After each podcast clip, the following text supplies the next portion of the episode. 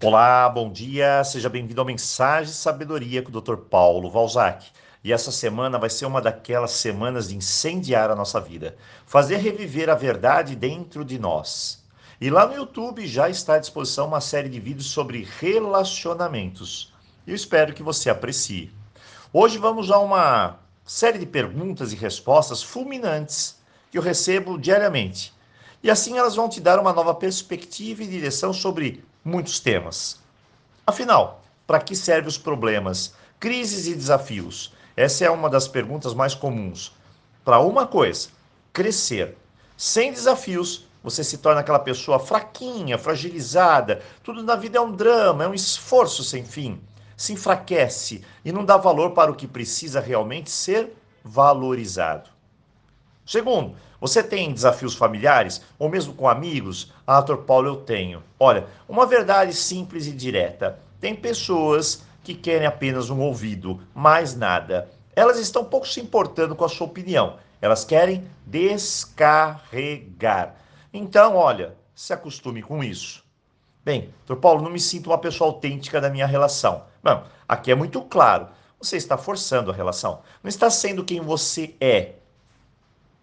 E se tratando de relacionamento, ser quem eu não sou significa que as coisas não irão para frente. Pense nisso. Doutor Paulo, meu parceiro não me valoriza. Isso é o que eu mais escuto. Bom, e se isso acontece, olha, escuta bem. Você não se dá valor pois sempre buscamos um parceiro que vai refletir o que eu dou a mim mesmo. Muito bem. Eu tenho visto muitos conselhos assim. Você tem capacidade de encontrar alguém melhor. Olha, às vezes o que é preciso é ficar sozinho mesmo. Tem pessoas que ainda não estão preparadas para se relacionar. E se o fizer, vai estar sempre repetindo os mesmos comportamentos destrutivos na, na relação. Sozinho pode ser uma boa opção. Agora, se você não consegue ficar sozinho, se sente muito solitária, anota aí. Você não vai viver bem com mais ninguém. Isso é importante a gente entender. Outro ponto.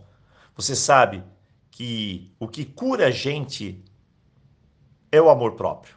E olha, não confunda amor próprio com egoísmo. Se amar é se dar um pouco de si mesma a você. E olha, você tem todo esse direito. Muitas pessoas me escrevem que querem um relacionamento de volta. Olha, depois de anos de experiência, o meu conselho é: solte a corda. As pessoas ficam conosco se quiserem. Cada um tem a sua liberdade de escolher. E se você está forçando, você não tem amor aí.